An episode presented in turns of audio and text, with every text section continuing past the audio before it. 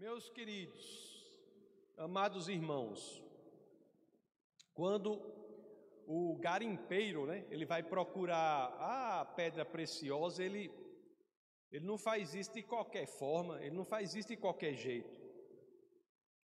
Porque se ele não tiver muito atento aos detalhes, estiver muito focado no que ele está fazendo, nos detalhes do que ele faz, ele nem perceberá as preciosidades que passarão por ele. Preciosidades passarão pelo garimpeiro, ele nem se aperceberá daquilo. Da mesma forma, são as escrituras, é a leitura das escrituras. Nós temos que ter muito cuidado, temos que garimpar procurar meticulosamente o que está nas Escrituras. Temos que garimpar é procurar com cuidado, procurar meticulosamente pelo que é precioso. E é isso que nós devemos fazer diante da palavra de Deus. O texto base do nosso bate-papo de hoje, ele contém só seis versos, apenas seis versos.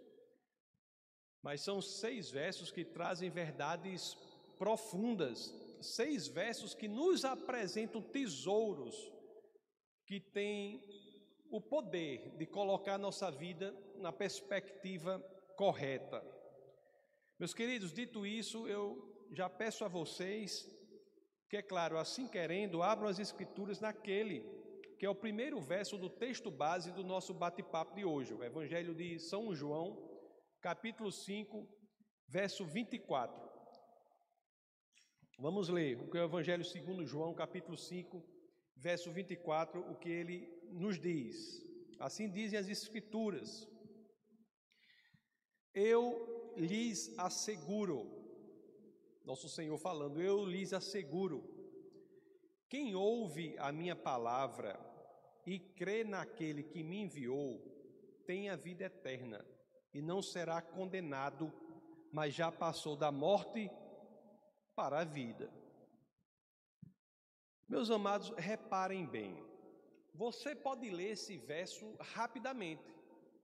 Como se estivesse lendo qualquer coisa, você passa rapidamente os olhos por ele e lê, como se nada mais fossem do que palavras. Né? Até a peça de Shakespeare, Hamlet, tem uma situação lá em que Polônios pergunta a Hamlet, ele pergunta assim: O que você está lendo, meu senhor? E Hamlet responde: Palavras, palavras, palavras.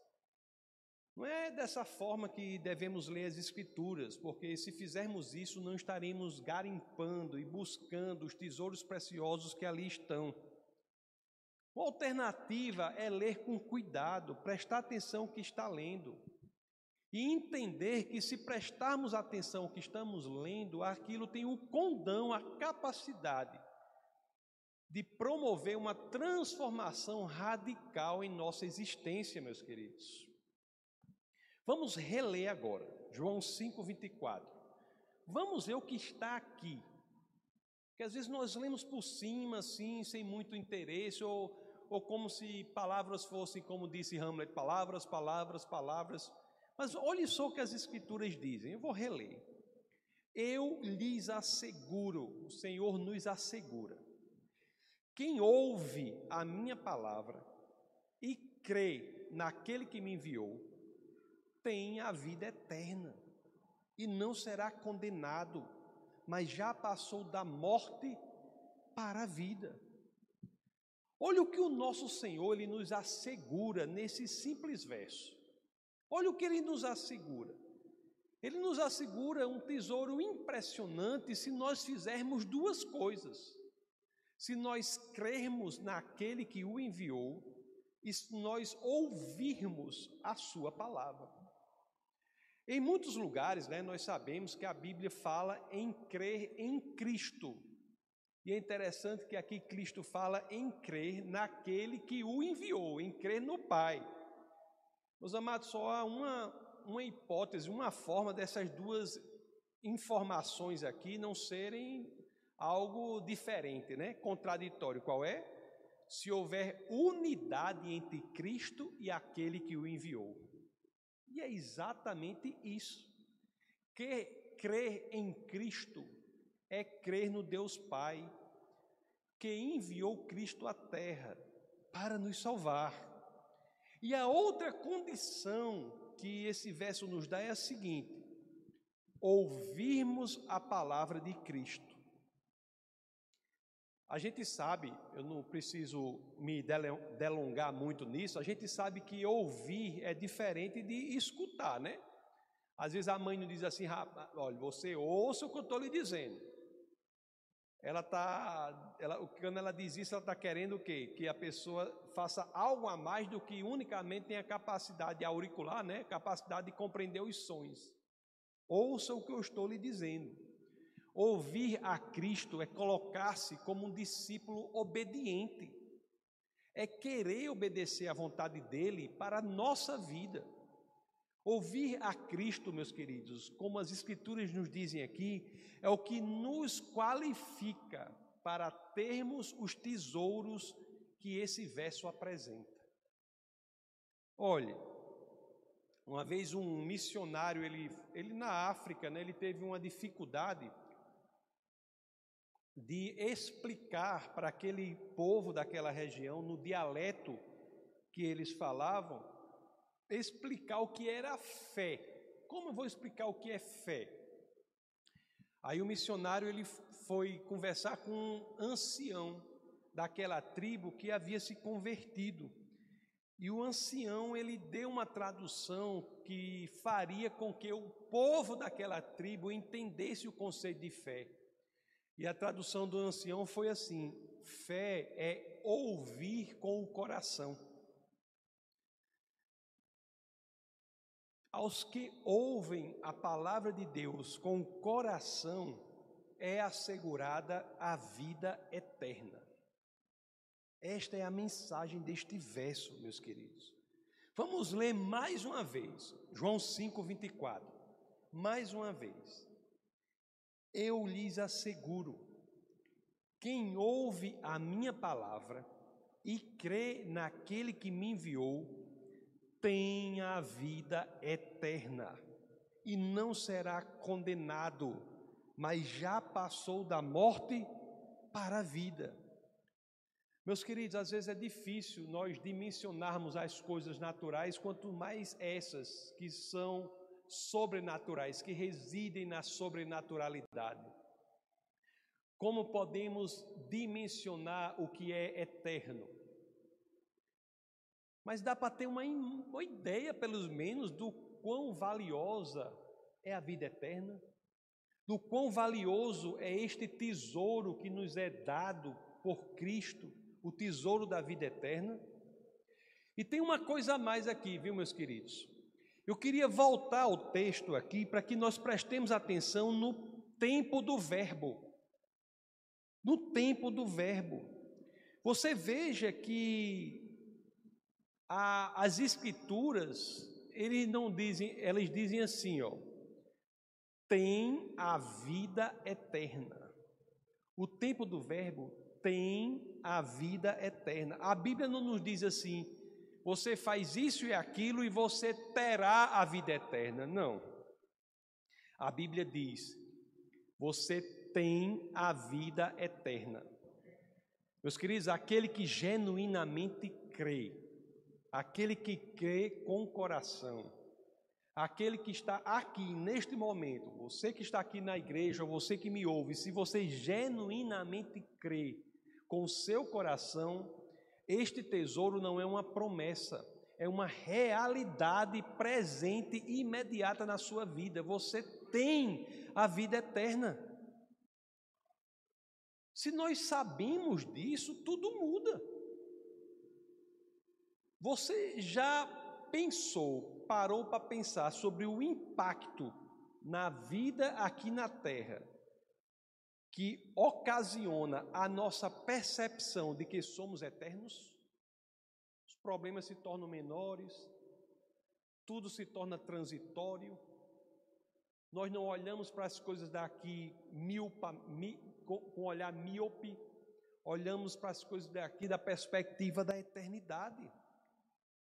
Lá na primeira epístola de João, no capítulo 5, no verso 12, na primeira de João, no verso 5, no capítulo 5, no verso 12, nós temos a primeira coisa, a mesma coisa como, como as escrituras dizem assim, ó. Quem tem o filho tem a vida. Quem não tem o filho de Deus não tem a vida. Esse tesouro só não é tão grande que não podemos nem sequer imaginar o valor que ele tem, tamanho é este valor, mas garant... além disso, a garantia é que esse tesouro é nosso imediatamente. Meus queridos, e, que, e como se não bastasse isso, esse tesouro também tem outra característica, não só a da imediatidade, mas também a da completude. J.C. Ryle, que é um pregador, ele uma vez ele escreveu, ele falou sobre a completude do tesouro da salvação.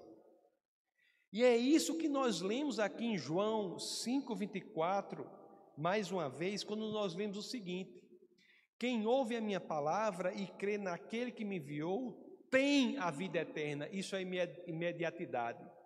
E depois vem a completude: e não será condenado. A salvação, o presente, o tesouro da eternidade, ele é completo em seus efeitos, meus queridos. É completo. A garantia é da não condenação se estamos verdadeiramente em Cristo. É muita coisa aquele que está em Cristo, ele não é condenado. Por pior que você seja, por pior que sejam as coisas que você tenha feito, por pior que você ache que você é, a gente como pastor, a gente vivencia muito isso, as pessoas às vezes não se expõem ao poder miraculoso de Cristo, do Espírito de Cristo, porque elas se acham incapazes ou, ou indignas do Senhor. Mas isso não é um critério. O critério é apenas ser genuíno, verdadeiro de coração. Isso é muito bonito, né? Da forma que a pessoa estiver, independentemente de como esteja, ela já está pronta para entregar-se a Cristo. Por quê? Porque esse tesouro é completo, no sentido de garantir o perdão completo de nossos erros e nossos pecados. Não há nada de tão ruim que você possa ter feito que coloque você fora do alcance de Deus. Nada. E por pior que a pessoa esteja, ao nós nos entregarmos a Ele, nós temos a convicção que as Escrituras nos garantem isso, que o Espírito de Deus caminhará conosco na caminhada da santificação, para que passo a passo nós nos tornemos mais e mais livres da escravidão do pecado. Meus amados, a vida eterna, a gente lê, passa por isso e às vezes não tem a dimensão. É como eu disse, é como o garimpeiro, se não prestar atenção, a coisa vai embora. Mas quando a Bíblia a gente se aprofunda e vê vida eterna, não há tesouro maior do que isso. É um tesouro imediato e completo. E eu repito esse aspecto aqui, que tem uma dimensão prática para a nossa vida. A vida é outra, viu? Se você tiver a concepção disso. Quando nós temos a convicção de que somos seres eternos, tudo muda, meus queridos. Tudo muda. Tem um, tem um amigo meu, tem um amigo meu, grande amigo meu, ele vai estar aqui, né? Eu vou pedir para ele vir, pedir para que ele venha passar um tempo aqui com a gente. Ele sempre vem. Inclusive escrevi até um livro com ele. Quando ele faz aniversário, Aí uma vez eu mandei aniversário, parabéns para ele. Parabéns, parabéns. Aí ele respondeu: Como podemos ficar mais velhos se somos eternos? Como podemos ficar mais velhos? essa coisa que ele disse é importante para quem não sabe conviver com a velhice. Até isso muda. Se você é eterno, você está preocupado com a velhice? Tudo na vida é colocado na perspectiva correta, meus queridos. Nós não mais olhamos para esta vida da forma que olhávamos antes. Não. Se somos eternos, por exemplo, que sentido há em temer a morte? Se você tem a convicção de que é eterno, que sentido há em você temer a morte? Se Cristo nos deu a vida eterna, se é um presente valiosíssimo o que recebemos do Senhor, como podemos viver de outra forma aqui na terra, senão com o nosso ser, a nossa existência totalmente voltados para Ele, para Jesus de Nazaré? Como? Se recebemos dele a vida eterna, como podemos viver de forma diferente daqui, nos dedicar exclusivamente a Ele em tudo que fazemos, em tudo que fazemos. Se você é médico, faça para o Senhor. Se você é encanador, faça para o Senhor. Se você é motorista, faça para o Senhor. Se é professor, faça para o Senhor. Tudo fica voltado para Cristo. Se temos a convicção de que somos eternos, seja lá o que for que a gente passe aqui na terra, porque todos passamos por dificuldades. Eu passo, a pastora passa, e eu tenho a impressão que vocês, uma vez ou outra, podem passar também. Todos passamos por dificuldade. Mas se somos eternos, o que pode abalar a nossa convicção de que em Cristo somos mais do que vencedores? O que pode abalar essa convicção? Se somos eternos. Tem uma carta de, do apóstolo Paulo aos Romanos. Essa carta é bonita demais e ela faz sentido na perspectiva da eternidade. A carta aos Romanos, vamos ler o capítulo 8, do verso 33 ao 39. Olha o que as Escrituras nos garantem aqui, quando elas dizem, o apóstolo escreve assim: mas em todas estas coisas somos mais que vencedores por meio daquele que nos amou. Pois estou convencido de que nem a morte, nem a vida, nem anjos, nem demônios, nem o presente, nem o futuro, nem quaisquer poderes, nem altura, nem profundidade, nem qualquer outra coisa na criação será capaz de nos separar do amor de Deus que está em Cristo Jesus, nosso Senhor. Meus amados, nós precisamos de crentes de poder, evangelho de poder. Eu não sei se vocês já visitaram, eu, eu creio que sim, alguns têm visitado esses museus, museu de história natural. E você entra nesses museus e você entra lá é surpreendido pelos animais que são estufados ou empalhados. Tem muitos animais de todo tipo, tem leão, tigre, onça, tem todo, é, até peixe eles fazem aqueles animais. Fica em, em tudo, todo que é canto. E estão lá, exterior, quando o trabalho é bem feito, você não vê diferença. Até botam até um negócio nos olhos lá que parece que estão vivos. Mas você já pensou que há muitos nas igrejas como esses animais estufados, empalhados? No exterior parecem vivos, mas lá dentro, onde Deus quer habitar, há um espaço, um vazio enorme. Por quê, meus queridos? Por que, que isso acontece? Por quê? Porque é preciso que nós entendamos que cristianismo é sinceridade de coração, é a busca da vida, da genuína vida, do fôlego da vida, é a busca da fonte da própria vida, que é Jesus Cristo.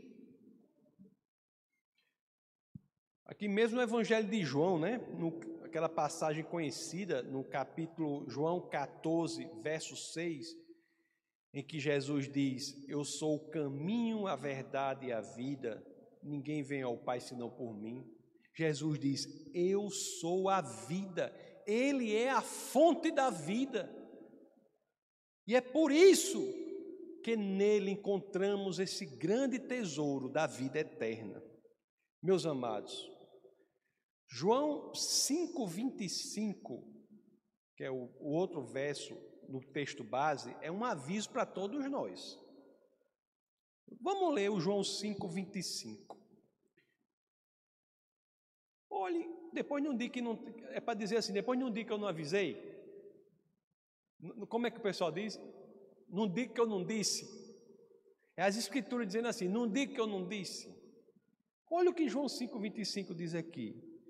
Eu lhes afirmo que está chegando a hora, e já chegou. Fala do futuro e fala daquele presente. Está chegando a hora e já chegou, em que os mortos ouvirão a voz do Filho de Deus, e aqueles que a ouvirem viverão. Meus amados, não sejamos como os animais empalhados, estufados nos museus de história natural, não. Meus queridos, Deus, Ele formou, né? Forjou, formou Adão a partir do barro, mas foi o sopro de Deus que deu vida a ele, deu vida a Adão. Sem Cristo, verdadeiramente nós somos como Adão antes do sopro.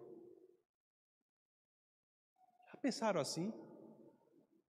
Somos como animais empalhados, estufados. Uma igreja sem o Espírito de Deus é como Adão antes do sopro. Pode ter organização, pode ter estrutura, mas não tem vida, não tem poder, não tem coragem. Nós todos, individualmente e coletivamente, enquanto exército do Senhor, precisamos da convicção da vida eterna. Nós não somos pessoas vitimizadas. Precisamos da convicção de que não estamos sós. Em Cristo encontramos esse sopro de Deus é um sopro que nos dá a eternidade, nada menos do que isso. E o mais interessante é que as Escrituras nos garantem, né? Isso tudo está disponível para quem quiser, querendo verdadeiramente, genuinamente. Será que nós vamos continuar, meus amados, sendo como o garimpeiro desatento, aquele que por baixo de, de cujos olhos né, passam os tesouros incríveis sem ele nem sequer notar. Tesouros impressionantes passam para um lado e para o outro desapercebidamente, sem serem notados? Ou será que nós conseguiremos verdadeiramente, conseguiremos fazer ou louvar a Deus, louvar no nosso coração a Deus, como fez o rei Davi? Lá no Salmo 36, verso 9. Abra aí, grande Orlando. Olhe só que louvor maravilhoso, pois em ti está a fonte de vida, graças à tua luz vemos a luz. Meus amados, Cristo é a fonte da vida. E lá no verso 26, vamos agora voltar ao capítulo 5, João capítulo 5, verso 26. Isso aí é o que mais uma vez enfatizam as Escrituras. Pois, da mesma forma como o Pai tem vida em si mesmo, ele concedeu ao Filho ter vida em si mesmo. Né? Em Cristo estamos seguros da eternidade. Interessante que os três últimos versos do nosso bate-papo de hoje, eles falam exclusivamente de um evento futuro o evento da ressurreição dos corpos. É importante sabermos sobre isso, porque também é um aviso sobre a escolha que temos de fazer. Vamos ler os três últimos versos do texto base de hoje. Vamos ler João 5, 27 a 29. Olha o que as Escrituras dizem. E deu-lhe autoridade para julgar, porque é o filho do homem. Não fiquem admirados com isto, pois está chegando a hora em que todos os que estiverem nos túmulos ouvirão a sua voz e sairão. Os que fizeram o bem ressuscitarão para a vida, e os que fizeram o mal ressuscitarão para serem condenados. Meus amados irmãos, essa é uma verdade das Escrituras que não pode ser negligenciada. Na ressurreição dos corpos, a, o destino já terá sido estabelecido. O tempo de decidirmos é agora, na vida. Na ressurreição dos corpos, os destinos já terão sido estabelecidos. E não haverá um só grupo, não. As Escrituras nos dizem que haverá dois grupos. E eu tenho que dizer para vocês: Deus me livre eu ter uma igreja que eu não possa pregar as Escrituras completas. Olha o que dizem aqui: uns irão para a vida eterna. Vida eterna que já terão usufruído desde o momento da conversão. Mas esse grupo, na ressurreição dos corpos, irá para a vida eterna. Agora, outros irão para o afastamento completo de Deus. Seis séculos antes de Cristo, Deus já, por meio lá do profeta Daniel, já nos avisou disso. Isso não é novidade neotestamentária. Isso é novidade do Novo Testamento, não. Lá no livro de Daniel, eu acho que é o capítulo 12, no verso 2, 2 e 3, veja aí, Orlando, Daniel, acho que é esse que diz: multidões. Multidões que dormem no pó da terra acordarão, uns para a vida eterna, outros para a vergonha, para o desprezo eterno. Aqueles que são sábios reluzirão com o fulgor do céu, e aqueles que conduzem muitos à justiça serão como as estrelas para o todo sempre. Meus amados, é muito bonito isso. Engraçado que a misericórdia do Senhor, ela tem esse padrão. Ela tem dois momentos. O primeiro momento é avisar do julgamento, e o segundo é mostrar a saída. E as escrituras mostram o julgamento, avisam do julgamento e mostram a saída em Cristo. Agora Deus, ele é gentil, né? É cordial, ele respeita as nossas escolhas. Você quer viver a eternidade ao lado de Deus? Ele providencia o caminho. Mas se não quer, a sua vontade será respeitada. O grande C.S. Lewis, que inclusive dá nome ao nosso auditório aqui, né? O auditório C.S. Lewis. Vamos fazer o fazer uma plaquinha auditório C.S. Lewis. O grande C.S. Lewis, ele nos diz assim, olha o que ele escreveu, olha que interessante. Ele disse assim, abre aspas, não se preocupe, só há duas espécies de pessoas no final. Os que dizem a Deus, seja feito a sua vontade, e aqueles a quem Deus diz, a tua vontade seja feita. Só dois tipos de pessoas. As que entregam sua vida a Deus são aquelas que disseram a Deus: seja feita a tua vontade, não a minha. Eu, quero, eu, eu me rendo, eu me entrego ao Senhor. E há aquelas que não fazem isso e têm uma vontade diferente, que é viver afastados de Deus. E a vontade de viver afastado de Deus é respeitada pelo Senhor. Pelas Escrituras, né? Nós sabemos que a vontade de Deus é que todos sejam salvos. Está na primeira carta a Timóteo, no capítulo 2, nos versos 3 e 4. Abra aí, professor Orlando, 1 Timóteo 2, 3 e 4, que o apóstolo Paulo diz assim: Isso é bom e agradável perante Deus, nosso Salvador, que deseja que todos os homens sejam salvos e chegue ao conhecimento da verdade. Em outras palavras, meus amados, se você quer experimentar uma revolução em sua vida, se você quer experimentar algo radical em sua vida, basta apenas que você se renda e diga ao Senhor que Sua vontade seja feita em minha vida. Se você que me ouve aqui está sem saber né, como fazer isso, na descrição desse vídeo aí, não está lá já? Na descrição desse vídeo e também no, no outro que vai ser publicado amanhã às 18 horas, tem um link. Você clica lá, e é um link que tem uma pergunta assim na descrição do vídeo. Quer nascer de novo? Aí tem um link. Nesse link eu Vou encaminhar você em uma oração que encherá o seu espírito de vida. De mim eu não posso lhe dar nada. Que posso eu? Nem a oração em si, o poder não é dela, o poder é do Senhor, que é a fonte da vida e pode resgatar você. Não estou chamando você para vir para essa igreja, só venha se Deus encaminhar. Estou chamando você a radicalizar a sua vida a encher este vazio que está dentro de você. Eu não gosto muito do, assim, não é que eu não gosto, mas eu prefiro, tem cristão que diz assim, diz assim, rapaz, Deus entrou, Jesus entrou na minha vida e tudo ficou organizadinho.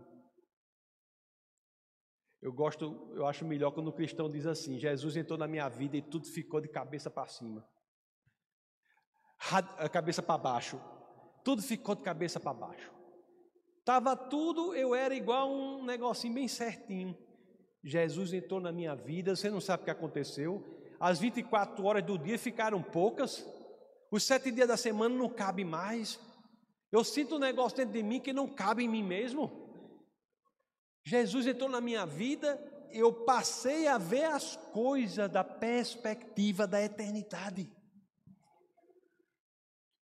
É isso que Deus faz em nossa vida, meus amados. Você também pode dizer assim, né? Porque tem muita gente que diz assim, como eu falei. O que é preciso para você sentir isso? O que é preciso? Eu sempre falo da história do ladrão na cruz. Eu cito, porque essa passagem do ladrão na cruz é uma passagem muito curiosa, porque é uma pessoa que nós temos certeza que foi salva é o ladrão. O que é que aquele ladrão tinha a oferecer a Cristo? Nada. Né? Uma vida de completa destruição. A única coisa que ele tinha a oferecer a Cristo era um coração sincero. Nem tinha nada a oferecer a Cristo, nem viria a ter nada a oferecer a Cristo, porque ele está ali, ele não poderia fazer boas obras porque suas mãos estavam pregadas na cruz. Não poderia caminhar nas, nas veredas da justiça porque seus pés estavam pregados na cruz. Tinha nada, não tinha nada a oferecer a Cristo que ele tinha feito, nem poderia nem fazer nada que, para oferecer nada, nada. A única coisa que ele queria, que ele teve a oferecer a Cristo é um coração sincero. É interessante, eu acho, a oração da salvação que o ladrão faz. É um padrão de oração. Porque essa oração, abra em Lucas 23, 42. Olhe se essa oração é complexa. Olhe se essa oração é uma coisa do outro mundo, é profunda. Tem que citar os 66 livros da Bíblia, tem que falar em, em hebraico, em grego. Não, olha como, olha como é a oração da salvação. Está lá em Lucas 43, 23, 42. Então ele disse: Olha só essa oração aqui. Jesus, lembra-te de mim quando entrares no teu reino. Essa é a oração da salvação do ladrão na cruz. Em outras palavras, Jesus, eu quero o tesouro da vida eterna.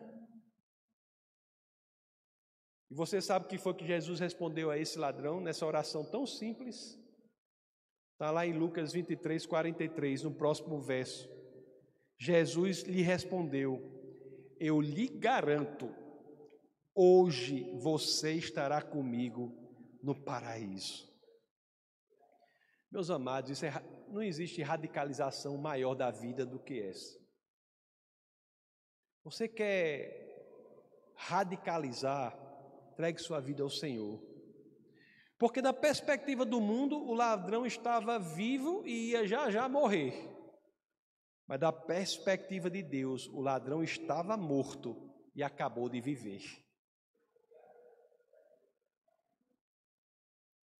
Se a gente se sente assim, né? Ou se tem alguém que se sente como esse animal empalhado no Museu de História Natural, mas quer experimentar o poder da vida eterna, o poder de Deus inundando a sua alma, tudo o que você precisa fazer é buscar naquele que é a fonte da vida, Jesus de Nazaré, o Cristo. Basta, meus amados, unicamente você querer. Vamos orar.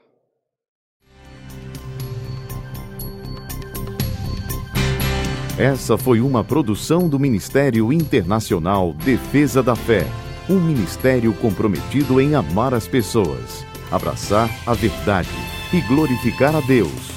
Para saber mais sobre o que fazemos, acesse defesadafé.org.